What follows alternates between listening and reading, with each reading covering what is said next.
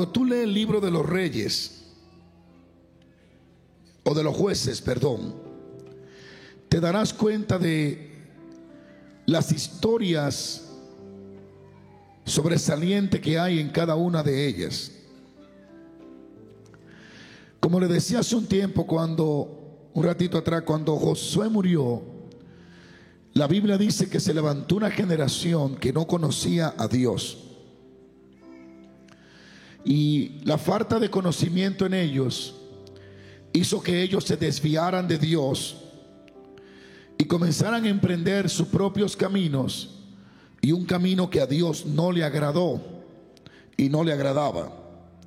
Los hijos de Israel se desviaron de Dios de forma horrible y terrible, porque comenzaron a adorar a Tarot, a Baal y a otros dioses. Y cuando tú lees en el mismo capítulo 3 de los versos que hemos leído, dice, estas pues son las naciones que dejó Jehová para probar con ella Israel.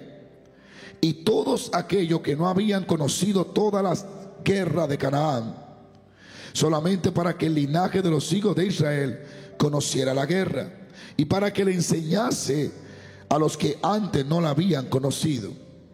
Así comienza el capítulo 3 del libro de los jueces, dando la indicación de que Dios dejó algunas naciones enemiga vivas.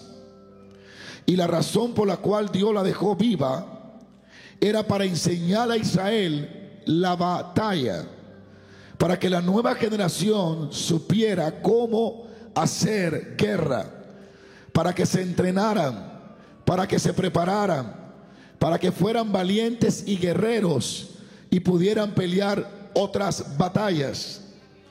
Es muy poderoso lo que estoy leyendo aquí. Porque aquí dice, y Dios dejó naciones vivas que eran idólatras y eran malas. Y dice, Dios la dejó viva para probar a Israel. ¿Para qué? Para probarlo. Una de las cosas que Dios quería que ellos se dieran cuenta es si iban a seguir los mandamientos de Moisés o no lo iban a seguir cuando dice no te postrarán entre ídolos y los probó y ellos fallaron. Ahora, el punto a compartir es que Dios dejó a los enemigos que le hacían la guerra a Israel exactamente para que Israel se entrenara y comenzara a aprender cómo pelear batallas. Y es lo que muchas veces nosotros no podemos percibir de por qué Dios permite ciertas circunstancias en nuestras vidas. Cuando vienen los enemigos o vienen momentos difíciles, momentos entre la espada y la pared, nosotros tendemos a creer que Dios nos ha abandonado o que el enemigo que nos está atacando en el momento es para destruirnos. Sin embargo, aquí la Biblia nos da un ejemplo que los enemigos que Dios dejó vivo era para entrenar a los hijos de Israel. Y muchas de las luchas y las batallas que estamos librando no es otra cosa que la plataforma donde estamos siendo entrenados para poder enfrentar los próximos enemigos espirituales que van a venir. Sigo paro. A su nombre. Fíjese el texto para probarle y para que aprendieran a la guerra. Es, es es difícil entender que Dios permite cierta circunstancia en nuestras vidas que son las que son utilizadas para darnos la madurez, el crecimiento, la formación y el carácter para poder avanzar en el proyecto y en el plan de Dios en nuestras vidas. El apóstol Pablo le oró a Dios varias veces y le dijo, quítame esta enfermedad, este aguijón. Y él le dijo, bástate de mi gracia, porque yo me perfecciono en ti, en tus debilidades. Hay circunstancias que Dios permite en nuestras vidas para desarrollar otras que están enanas espiritualmente y que solamente le estreché en el apuro, en la presión, en la guerra, en la persecución. Aleluya, es donde nosotros desarrollamos lo que hace años tenemos dormido en nuestras vidas. Por lo tanto, no te turbe por lo que hoy está viviendo, sino aprende de lo que está experimentando, porque si Dios lo permitió en tu vida, es porque mañana va a necesitar la enseñanza que el proceso hoy te está dando. Alguien alabe a Dios. Sigo paro. Por eso dice la Biblia, y a los que aman a Dios, todas las cosas le ayudan a bien. A los que conforme a su propósito son llamados. Todo lo que en tu vida sucede tiene un plan y un propósito de Dios a su nombre. ¿Te imaginas esto tan tremendo? Dejando naciones que odiaban a Israel, naciones que no querían ver a Israel viva.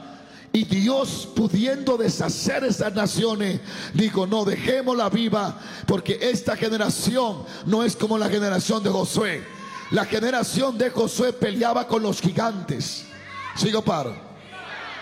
Caleb era un tipo valiente. La generación de Josué sabía enfrentar batallas y arrebatar el terreno que le pertenecía. Pero esta generación que subió es floja. No conoce la espada, no conoce la batalla, no conoce los ayunos, no conoce la oración, no conoce la sobrenaturalidad. Hay que dejarle los enemigos vivos para que ellos se levanten y peleen sus batallas. Para que aprendan a pelear batalla como la perdió, la peleó Josué. Dios dice, yo dejé los enemigos vivos para que ellos sean sus entrenadores. Los, los, israelitas lo miraban como enemigo, Dios lo miraba como los entrenadores. Gracias por su entusiasmo. Luchas y batallas que tú miras como enemigo, pero Dios la mira como los entrenadores. Hay gente aquí que han estado siendo entrenados y no saben cómo y no saben que lo que están viviendo hoy es lo que lo está entrenando para la victoria de mañana. Alguien alabe a Dios. Están viviendo en escasez, están viviendo en, aún en enfermedades innecesarias, en problemas, en dificultades. Y dice, me voy a destruir, este es mi final. No, Dios te está entrenando y no te va a dejar en esa temporada. Él va a abrir camino en el desierto. Cuando ya tú estés completo, la tormenta se va a calmar se va a calmar. Gracias por su entusiasmo. Si usted lee detenidamente se dará cuenta que mientras Pedro estaba en el agua la tormenta estaba. Pero cuando Pedro subió a la barca y Jesús la tormenta se calmó. Porque era el entrenamiento de fe que tenía que tener Pedro para que desarrollara la gloria y el poder que había de Dios en su vida. Hay cosas que Dios la va a permitir hay cosas que Dios dice, yo tengo una estrategia mejor. Y cuando tú no ves el panorama completo, tú crees que todo lo que estás viviendo es tu último día, tu final. Por ejemplo, Dios sabe lo que hace. Dile a alguien, Dios sabe lo que hace. Dile otra vez, Dios sabe lo que hace. Sigo paro. Di conmigo, Dios sabe lo que hace. Mira lo que dice Deuteronomio. Y Jehová, tu Dios, echará estas naciones de delante de ti, poco a poco.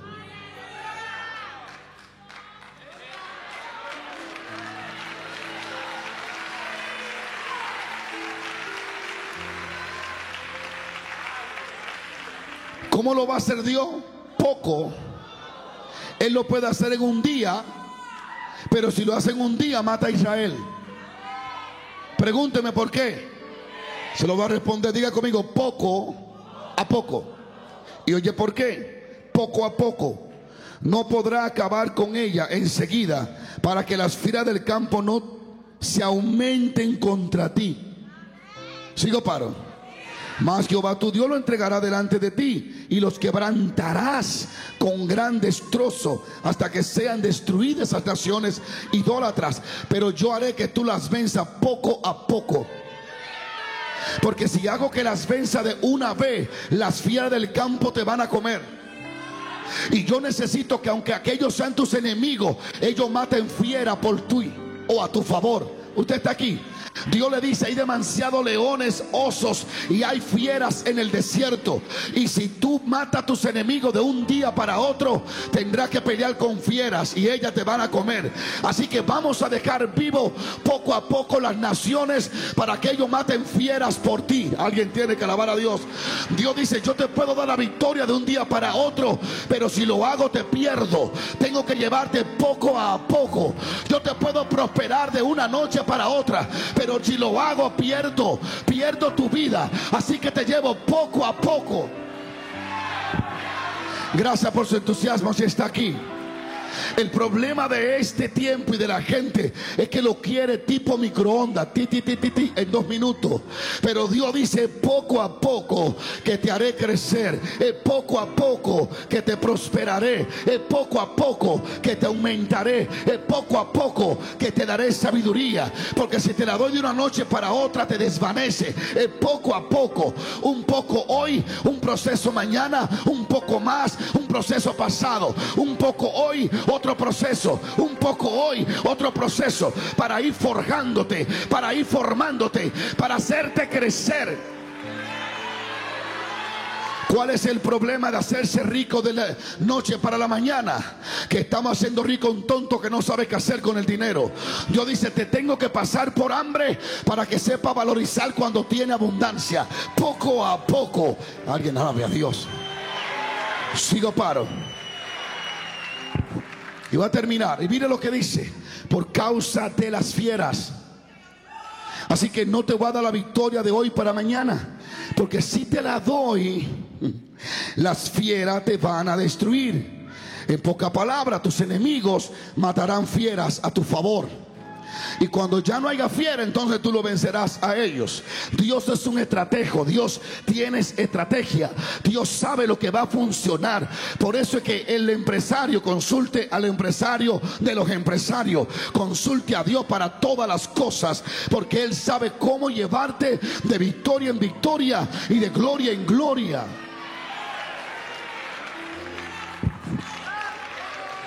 Hay algunos de ustedes desesperados porque quieren la bendición de, de Perulín, la quieren como él la tuvo. Y dicen, no, no, me gustaría tener la bendición como Perulín, que está prosperado. Pero si Perulín te dice cómo fue, te va a decir, me caí, me rompí un pie, me levanté y me bendijo, volví, me caí. Y así fue de poco a poco. Él me fue formando, Él me fue quebrando, Él me fue levantando, Él me fue restaurando, Él me fue corrigiendo. Alábalo porque Él reina. Es de poco a poco.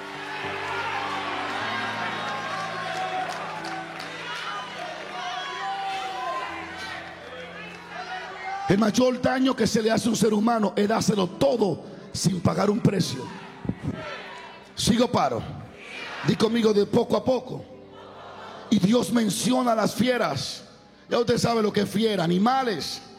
Pero yo le voy a hablar de las fieras de hoy. Es impresionante que Dios le dice, no podrá vencerlo de una vez, sino poco a poco. A su nombre.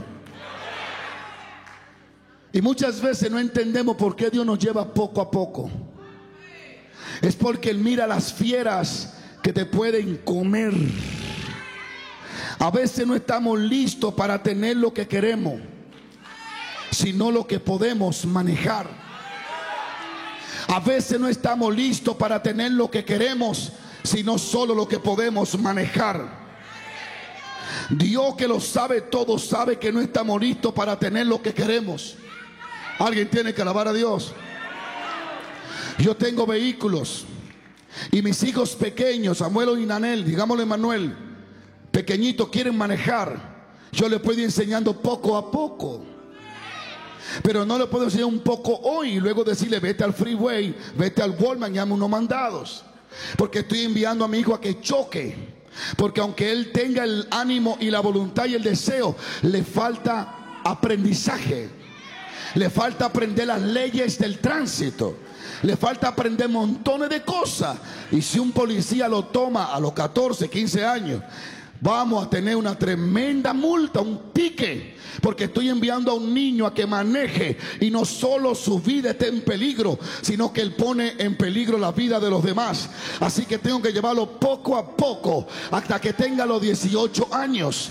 Cuando él tenga los 18 años y tenga la licencia, entonces ya tiene el manejo, la formación, el carácter. El problema es que hay gente como Emmanuel que a los 15 años quieren manejar larga distancia cuando todavía no tienen el aprendizaje de cómo manejar ciertos niveles de Dios en sus vidas. Por eso el Señor hoy te dice poco a poco que te llevo. Por eso tú no tienes lo que quieres, sino lo que yo sé que tú puedes manejar. Dios hoy te trajo para decirte, yo te tengo en poco a poco. Gloria, gloria, gloria, gloria. Eso sí, poco a poco no significa que te va a dejar en el mismo lugar, ni que te va a atrasar. Es lento, pero está creciendo. Es al paso, pero no está en el mismo lugar. Dios te lleva poco a poco, pero avanzando. Poco a poco, pero creciendo. Poco a poco, pero dimensionándote. Sigo paro. Y conmigo las fieras. Las fieras de hoy. Actualizando este mensaje al de hoy, pudiéramos señalar varias fieras. La fiera del orgullo. Muchas personas desde que tienen lo que quieren, pero que no están listos, se llenan de orgullo. Cuando tiene lo que quiere, pero no está listo para tenerlo, te llenas de orgullo. Porque al no tener la formación y la estructura, lo que quiere no te bendice, te daña. La fiera de la avaricia se dejan dominar por lo que tienen, no por el propósito de Dios. Gracias por su entusiasmo. La fiera de la vanidad ya no pueden saludar a nadie porque se sienten superior a todos los seres humanos. Porque empujaron para tener un reconocimiento que ellos no estaban listos para manejar. Tú no puedes desear altura que te mareen. Tú tienes que ir poco a poco. Gracias por su entusiasmo. Hoy sube el tercer piso y mírate, medio mareate, pero te aguantaste. Vuelve y súbelo mañana, ya no te marea. Vamos ahora para el cuarto piso. Y luego para el quinto. Y luego para poco a poco. Porque Dios, a Dios le interesa más tu vida que la bendición que Él te puede soltar. Gracias por su entusiasmo. Por eso hoy hay pastores arruinado espiritualmente porque empujaron por tener un reconocimiento que ellos no pueden manejar todavía. Y desde que subieron esa plataforma y la gente alabó a Dios, aplaudió, bajaron como un pavo real. Porque quisieron estar a donde no están listos todavía. Alguien alabe la gloria de Dios. Yo quiero que Dios me lleve poco a poco. Yo quiero que Dios me bendiga poco a poco. Yo quiero que Dios me haga crecer poco a poco. Porque Él se va a asegurar subirme a la dimensión cuando ya yo esté listo para sostenerla.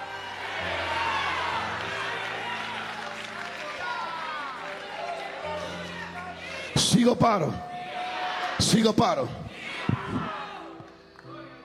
Hay que tener cuidado con escuchar. Viene el tiempo de aceleramiento. El aceleramiento viene cuando está atrasado, no cuando te llevan poco a poco. Al su nombre. Usted nunca ha visto un niño que nace hoy y mañana está corriendo. Y se convierte en una atlética corriendo. Fresco, qué fenómeno. Nació hoy y ya está corriendo 40 millas por hora. Este tipo no es un humano, este es un diablo, es algo raro. El niño primero se queda por semanas acostado. No se puede mover aunque tiene piernas. Tiene la pierna para usarla, pero no tiene la fuerza para sostenerse. Entonces después de algunos meses o días lo tiran a gatear y va gateando. Pero él comienza poco a poco gateando. Poco a poco gateando. Poco a poco gateando. Alábalo porque reina. Gate, varón. Gate.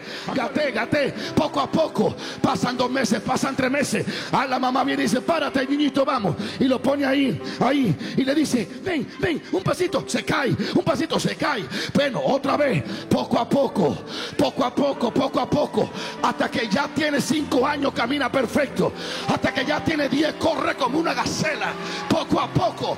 Él no va a correr desde que nació. El problema de esta generación, que no gatea y quiere correr.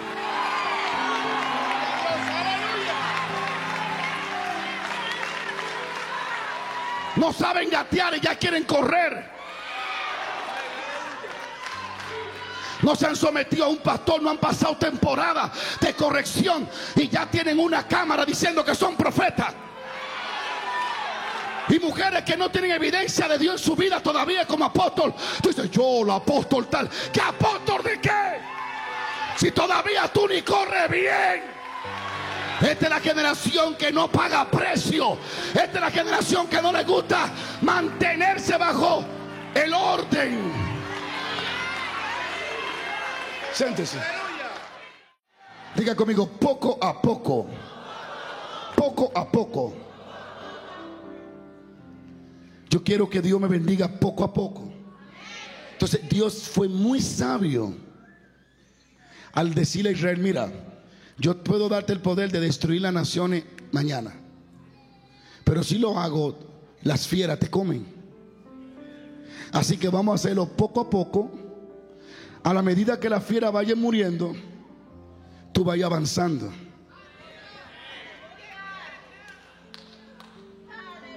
Hay fieras espirituales que si Dios te da todo lo que tú quieres, pero que no puede manejar, esas fieras te van a comer. Por eso hay gente que subieron hoy y cayeron explotados mañana. Porque tú puedes ser obstinado y decidió dámelo, dámelo, dámelo, dámelo. Y él date el maná o el pedazo de carne, aunque está hoy con ella aquí. No, Dios dice poco a poco. Dile a alguien poco a poco.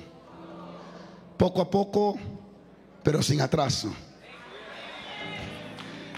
Hermano, tengo unos cinco minutos más o lo dejamos en poco a poco. Sangar. Sangar es un personaje que solo habla un verso de él. No habla mucho. Pero los, el verso y las palabras que hablan de Sangar han hecho esta película. Porque es como un misterio. El hombre literalmente es el único en la antigüedad que se parece a Sansón. Sansón mató mil hombres con la quijada de un burro. Sangar mató 600. Sigo paro. Sigo o paro. Dios levantó a Sangar. Se cree que era un campesino para vencer a los filisteos que querían destruir a Israel. Y cuando Sangar está allí en su tierra, en su terreno, en su campo, vinieron 600 filisteos a devastar a Israel. Sangar no esperaba esa batalla ni se había entrenado para pelear, ni estaba la expectativa de vencer. Era un día de trabajo cuando llegan 600 guerreros con espada para tratar de destruir a Israel. Sangar entiende que aunque él no lo está provocando a ellos, ellos lo van a destruir. Y cuando ellos vienen sobre Sangar para vencerlo, la palabra de Dios dice que Sangar tomó una aguajida, aguajida de bueyes. Era un pedazo de metal de hierro con palo que se lo ponían entre la carreta y el buey. Y él tomó, por eso se cree que era campesino. Él tomó lo que tenía a su alcance, lo que tenía a la mano. Él dijo, yo no tengo ninguna espada, pero tengo este aguijar de bueyes. Nadie me dijo cómo peleé esta batalla, pero tengo que defenderme. Nadie me entrenó ni me llevó a una escuela de cómo tengo que vencer a los filisteos, pero es mi vida la que está en juego. Y Sangar se ve en la obligación de entrar en una batalla que él no provocó. Pero de pronto cuando Dios ve la disposición de Sangar, le envía su espíritu. Y de pronto este hombre comienza a destruir los filisteos con la ayuda de Dios. Alguien tiene que decir aleluya. Alguien tiene que decir aleluya. Alguien tiene que decir aleluya. Dios levanta a Sangar a pelear las batallas. Cuando los filisteos vinieron a guerrear contra Israel, Sangar usó una guijada de bueyes. Diga aleluya. Un palo con hierro. No era un instrumento de guerra, sino de trabajo. Pero a pesar de eso, Sangar la utilizó para defenderse y defender a Israel. No tiene lo que quiere, pero no deja de tirar la batalla. No tiene la finanza que tiene, pero no deja de avanzar en el reino de Dios. El mayor ejemplo de esta historia es que Sangar usó lo que tenía a la mano. El problema de muchas personas hoy en día que están esperando tener lo que quieren para poder hacer lo que pueden. ¿No entendió? Están esperando tener el apoyo de todo el mundo para hacer lo que pueden hacer sin nadie. El problema de muchas personas hoy en día es que están esperando tener lo que quieren para poder hacer lo que pueden. Si no dígamelo. Ok, pueden hacerlo, pero creen que no pueden hacerlo si no tienen el like de Petronila. Pueden hacerlo, pero no, no, no lo hacen porque piensan que si no tienen el dinero no lo van a lograr. Pero Sangar dijo, lo que yo tengo a la mano es lo que voy a usar. El principio de mi mensaje es, usa lo que tiene a tu alcance. Usa lo que tiene a tu mano. Usa lo que Dios te ha dado. Tú no tienes que esperar el entrenamiento de Pitrolín para tú hacer la batalla que puedes hacer hoy. Dios te va a dar las herramientas a la medida de tu disposición y tu valentía. Que lo que tú tienes, úsalo porque Dios con eso te dará la victoria. Para tú lograr tener lo que no tienes, tienes que comenzar a trabajar con lo que tienes. Mira el que te queda al lado, míralo a la cara, a la cara, la cara que tiene. Dile, para tú lograr tener lo que, lo que quieres. Dile, para tú lograr tener lo que no tienes, tienes que comenzar a trabajar con lo que tienes. Díselo, díselo. Para tú lograr tener lo que tú no tienes, comienza a trabajar con lo que tienes. Tú no puedes ir a la nada, de la nada a algo.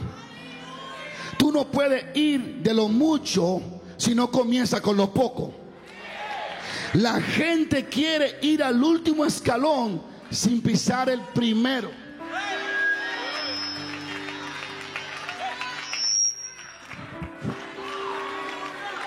La gente quiere estar aquí sin comenzar aquí. Pero dígame si le estoy predicando, ¿qué? Ellos quieren estar aquí, pero no quieren subir. Uno, dos, tres, cuatro, cinco. Cuando la gente quiere estar aquí sin cruzar por aquí, tienen espíritu de saltamonte. La langosta esa, quieren brincar. Por eso viven brincando de iglesia a iglesia, esta no sirve y lo que no sirven son ellos. Para acá y para allá. Porque ellos están enamorados de lo que están aquí, pero no quieren el proceso que está aquí.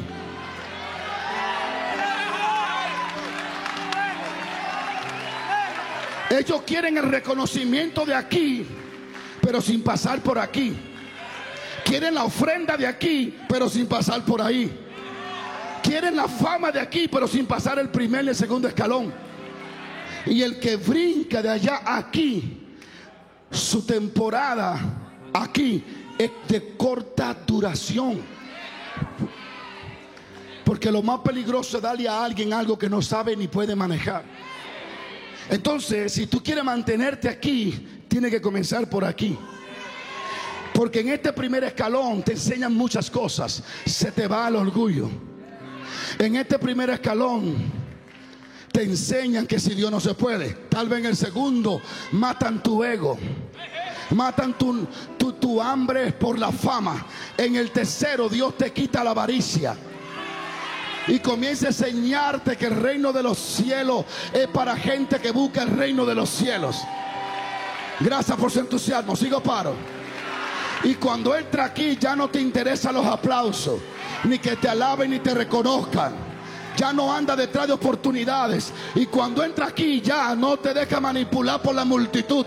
Ya no predica lo que la gente quiere oír, sino lo que te revela. Porque cuando llegue aquí, Dios tendrá que confiarte todo lo que Él tiene para ti.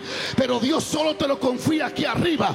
Cuando tú pasaste el primero, el segundo, el tercero, el cuarto escalón. Porque allí Dios te procesó. Siéntese, escuche esto. Me voy. Me voy para Santo Domingo, me voy. Oiga esto. Inconscientemente yo hice algo que fue lo que Dios me dijo a mí. Y ahora me acuerdo. Cuando yo estaba siendo usado por Dios en mi principio, yo quería estar aquí, sin pasar por ahí. Y yo decía, Señor, yo tengo más unción de lo que están aquí. Pero Dios me dijo, sí, pero tú no has pasado por aquí. Cuando yo estaba ahí abajo, mi celular se rompía la antena 80 veces y yo le, empataba con coquí, porque no tenía ni para comprar una antenita, uno Nokia grande que habían. Y tú le tirabas la antena y se la ponía. Estaba en un problema financiero, no tenía nada, no sabía ni dónde iba a comer. Sigo paro.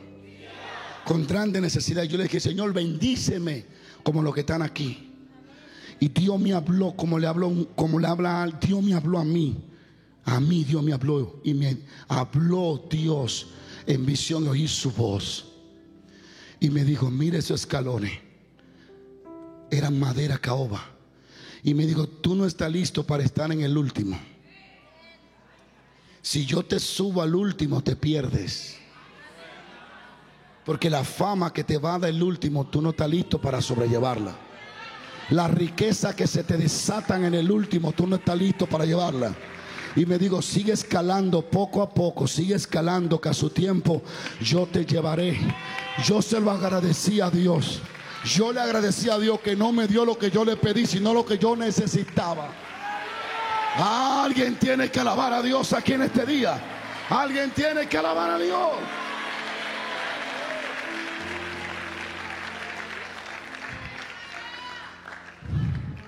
Quisiera concluir aquí, pero necesito introducirle algo más.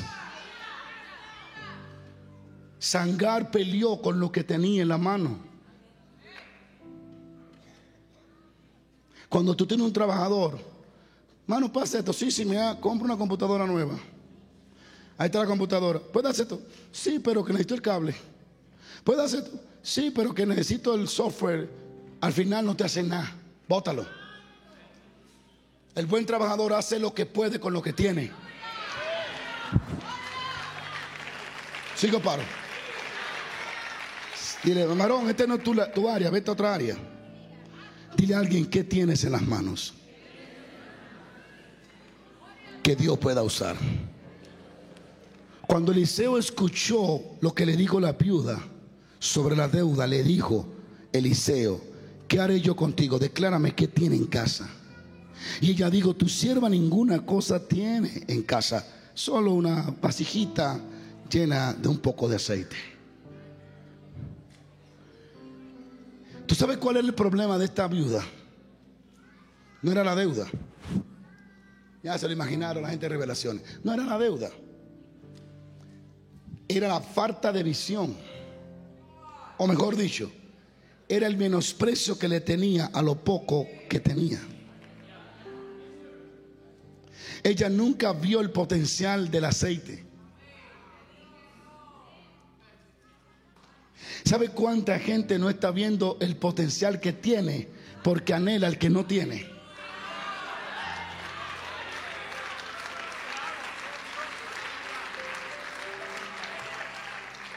Tú tienes que aprender ahí de poco a más. Ella menospreciaba la vasija de aceite y la tenía en poca. Por eso tuvo que conectarse con alguien que le hizo ver que lo poco que ella miraba poco era la materia prima para darle lo que necesitaba. Sigo paro. Y este es nuestro mayor problema. que tenemos a tendemos a devalorizar lo que tenemos por estar anhelando y pensando en lo que no tenemos. La viuda digo, solo tengo una vasija de aceite. Lo que ella no le, a lo que ella no le dio mucho valor fue lo que exactamente Dios utilizó. Un problema grave que tenemos. Sigo paro. Tendemos a devalorizar lo que somos, lo que tenemos, anhelando lo que otro tiene. Y hasta que tú no le prestes atención y valor a lo que Dios puso en tu vida, tú no puedes crecer a otra etapa, a otra dimensión. Te pregunto, ¿qué tienes en tu mano? ¿Qué es lo que hay en tu espíritu y en tu corazón? Que Dios puede utilizar hoy para bendecir a otros. ¿Qué es lo que tú tienes? ¿Te gusta cantar? Pero no quiere predicar porque oye los aplausos. Comienza cantando. Porque la Biblia dice que al que es fiel se le va a añadir. Y al que no es fiel se le va a quitar aún lo que tiene. Deja de menospreciar lo que Dios te ha dado porque ve en otro lo que tú no tienes. Deja de menospreciar. yo no sé si usted está aquí. Deja de menospreciar lo que tienes por anhelar de otro lo que tú no tienes todavía. Dios te ha dado un talento, te ha dado un don, te ha dado una gracia. Trabaja sobre ella, porque eso que tuve poco es lo que Dios va a usar para bendecir tu casa, tu familia, tus hijos y para darte expansión espiritual y financiero. Este, este día yo lo declaro el día de lo poco que se hará mucho. Alguien alabe a Dios. El día de lo poco que se hará mucho en nuestras vidas. Sigo paro. Y cierro con esto. Pero déjeme persistir un poquito, un poco más.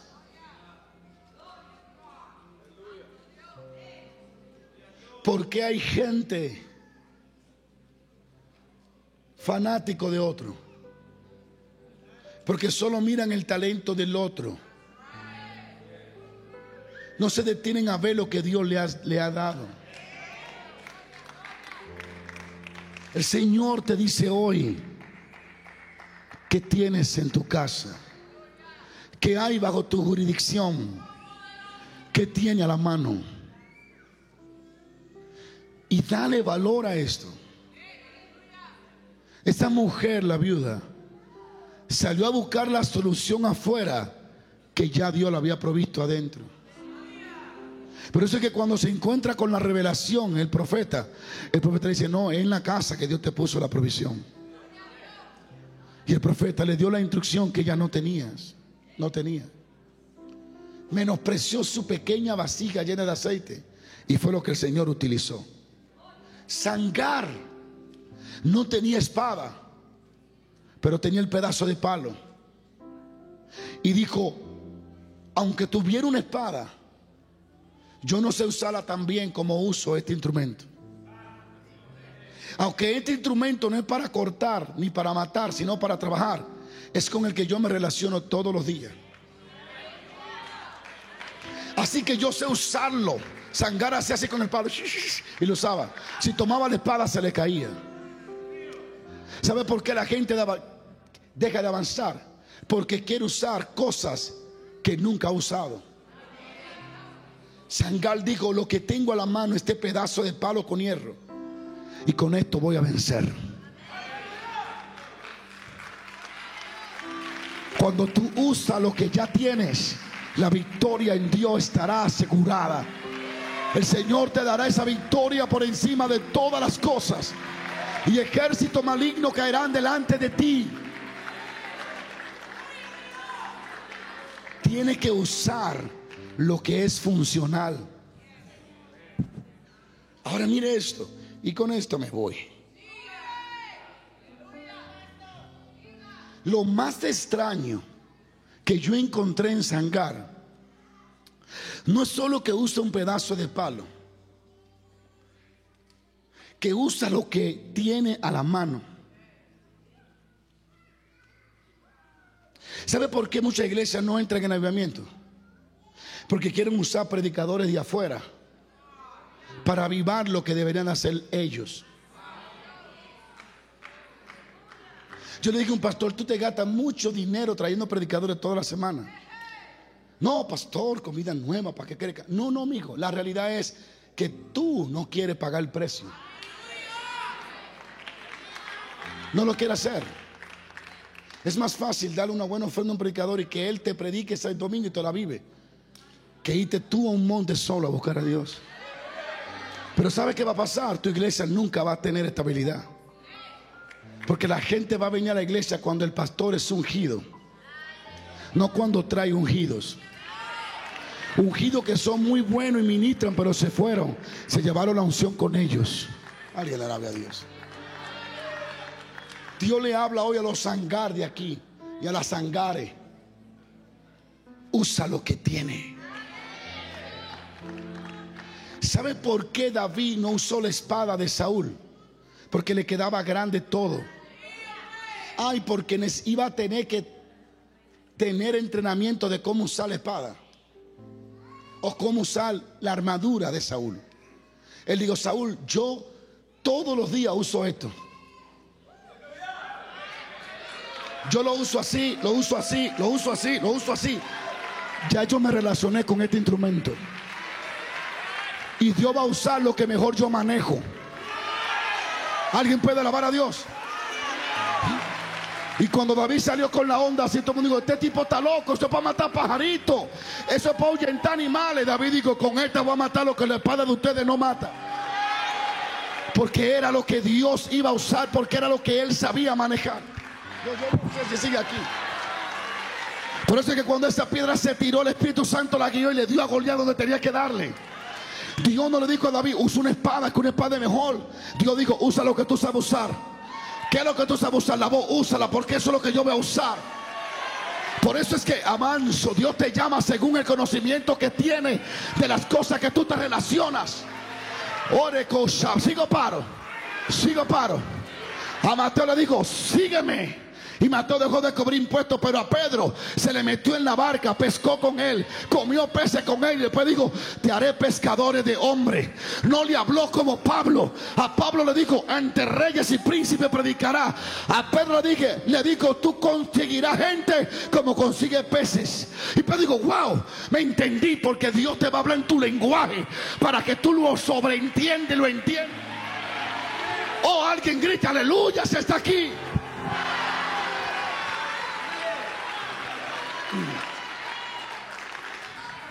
Siéntate un minuto porque hoy sí quiero predicarle ya. Este es el intro, ahora voy a comenzar.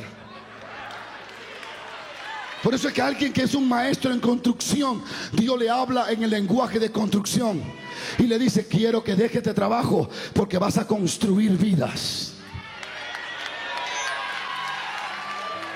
Alguien tiene que alabar a Dios. Alguien tiene que alabar a Dios. Alguien tiene que alabar a Dios. Él le dijo, Pedro, suelta la barca y sígueme y te haré pescadores de hombres. Pero dijo, entiendo, entiendo. Wow, lo entendí. No le habló de hebreo, ni de griego, ni de misterio. Y rica voz le Pedro, mira, porque tú sabes que los misterios. Le digo, lo que tú entiendes que es te haré pescadores de hombres. Va a agarrar ballena y tiburones, Pedro. Alguien tiene que alabar a Dios en esta hora. El Señor te dice, yo te voy a usar con lo que tienes.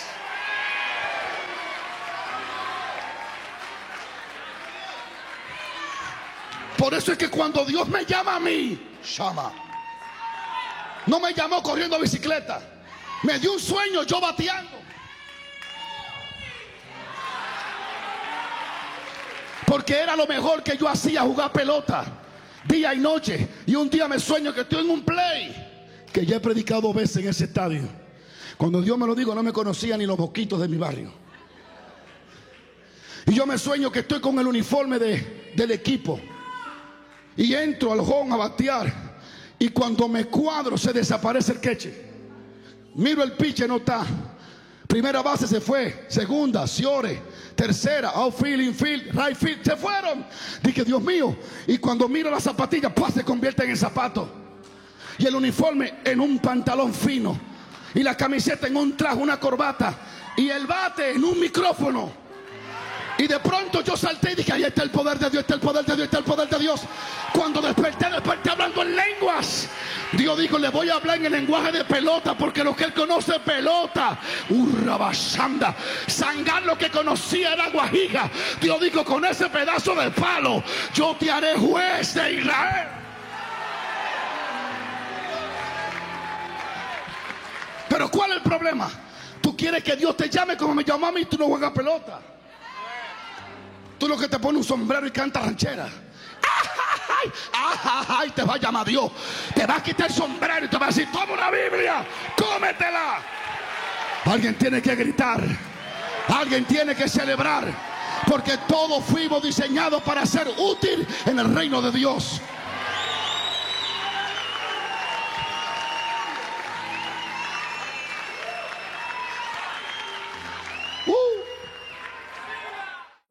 Eliseo le dijo, mira, mándame a buscar un tañador, porque yo no sé cantar, pero sé profetizar. Y él dijo, yo no puedo tocar como él, pero él no puede profetizar como yo. Yo quiero que él cante mientras yo profetizo. Alguien puede alabar a Dios. Dios no te trajo a ocupar la función de otro. Dios te trajo a desarrollar la tuya. Dios te trajo a hacer a ti lo tuyo. Dios mío, siento poder. Alguien alabe la gloria de Dios.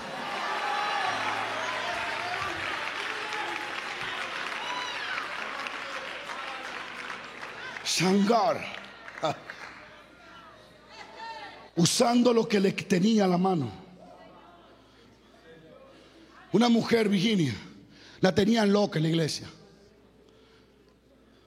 Que usted va para las naciones, que va para acá, porque hay profetas que, Dios mío, todo el mundo, gente que inventa. Para aquí, la mujer estaba sin identidad, volviéndose loca.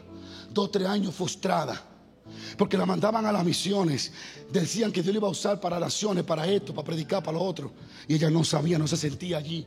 Y digo, Dios, ¿qué voy a hacer? Porque yo no me siento ahí. Y él dijo, bueno, Señor, perdóname. Me voy a dedicar a lo que yo siento. ¿Qué? A ser enfermera. Enfermera. Dejar el púlpito para ser enfermera. ¿Qué lo que era? Ah, bueno, es la enfermera que más alma gana. Y existe la mujer.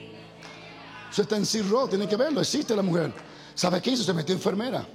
Y sabe que la, segunda que toca al niño cuando nace ella. Y dice ella que cuando lo toca hace torraca la bashanda, la batira, bashama, ricatara bashanda, la baja. Gracias a Dios que no está en el ministerio. Porque todo el que pase por la mano de ella sale con la oración encima. Alguien, alguien, alguien alaba a Dios. Hay gente en el puesto que Dios no lo puso.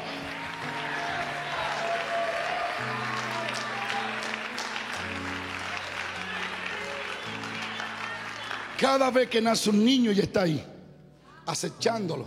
Van a esto aquí. El médico lo recibe y ya lo agarra. Llama la basanda, la vaquima, rima, siervo de Dios, profetizo la sabiduría.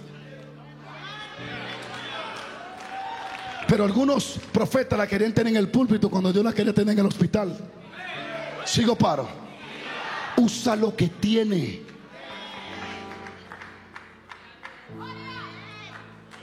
Así de pie escuché esto, que esto sí me turbó. Me turbó más. Yo dije, no, esto es todo locura, ya yo no aguanto esto. No puedo predicar eso así. Después que, hablo, después que voy a hablar de la valentía de Sangar, ahora significa que, el nombre de él significa, significa huye. Oye eso. Un tipo que pelea con 600 hombres, el nombre significa corre. Vete. Cobarde, huye. Eso significa Sangar. Pero Sangar no se dejó marcar. Ah, alguien tiene que gritar. Sangar dijo, mi mamá me puso el nombre de huye, pero yo no voy a huir. Yo no me voy a dar la forma que la gente diga. Yo seré lo que Dios dice que yo seré.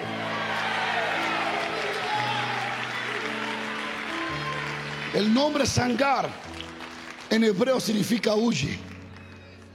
Hmm. Es como que si Sangar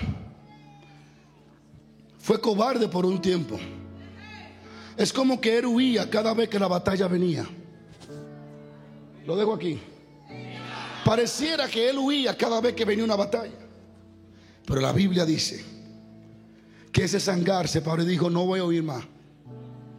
Se acabó el no enfrentar lo que me está enfrentando. Hay gente que piensan que por ignorar al diablo, el diablo se va a ir. Los hijos de Israel llegaron a la orilla del Jordán. Y cuando dijeron, hay gigantes, se fueron. 40 años después volvieron, Virginia, a la orilla del Jordán. ¿Y sabes qué encontraron? Gigantes. Porque lo que tú no enfrentas hoy, en algún momento va a tener que enfrentarlo. El enemigo no se va a deshacer porque tú lo ignores. Él no se va a deshacer porque tú te vayas. Él siempre va a estar, el enemigo va a estar ahí. Así que hoy enfrenta lo que debe de enfrentar. Hoy Dios te dice, no huyas. Sangar no huyó. Una de las cosas más temibles y tremendo es que la gente de hoy está tomando el color que el público le da. Eso no está aquí. Está tomando el color que el público, que la opinión pública le da.